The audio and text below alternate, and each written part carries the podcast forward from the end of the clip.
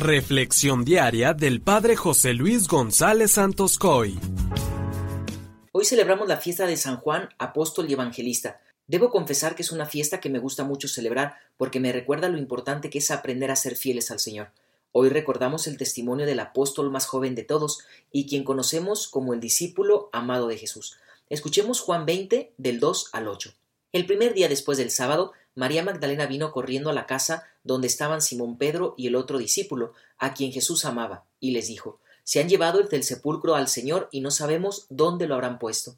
Salieron Pedro y el otro discípulo camino del sepulcro. Los dos iban corriendo juntos, pero el otro discípulo corrió más aprisa que Pedro y llegó primero al sepulcro, e inclinándose miró los lienzos puestos en el suelo, pero no entró.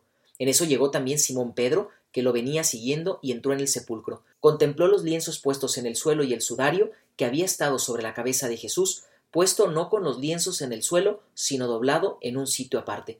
Entonces entró también el otro discípulo, el que había llegado primero al sepulcro, vio y creyó, porque hasta entonces no habían entendido las escrituras, según las cuales Jesús debía resucitar de entre los muertos. Palabra del Señor.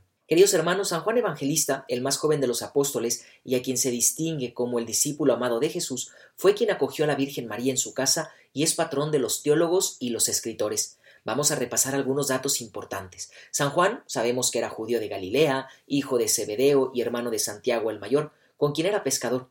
Fue elegido para acompañar a Pedro a preparar la última cena, donde reclinó su cabeza sobre el pecho de Jesús. También sabemos que estuvo al pie de la cruz con la Virgen María, a quien llevó físicamente a su casa como madre para honrarla, servirla y cuidarla en persona. Asimismo, cuando llegó la noticia del sepulcro vacío, San Juan fue corriendo junto a Pedro para constatarlo. Es ahí donde los dos vieron y creyeron. A diferencia de todos los demás apóstoles que murieron en el martirio, San Juan partió pacíficamente a la casa del Padre en Éfeso hacia el año 100 de la era cristiana y a los 94 años, según San Epifanio. Yo quisiera que hoy reconociéramos dos rasgos muy importantes de San Juan. Lo primero, su amor incondicional al Maestro. Fue un apóstol incansable que estuvo con Jesús en los momentos más importantes de su vida. Fue muy dócil a Jesús y permitió que su corazón se transformara con la presencia amorosa de Jesús. ¿Cuántas veces nos hace falta amar a Jesús como Juan lo hacía, con generosidad y sin escatimar nada en la entrega? Y lo segundo que quiero resaltar de San Juan es su fidelidad al Maestro. Nunca titubeó para dar testimonio del Maestro, nunca se echó para atrás ante las dificultades que experimentó. Incluso fue el único que valientemente estuvo presente en el momento de la crucifixión, porque la fidelidad que había en su corazón era total.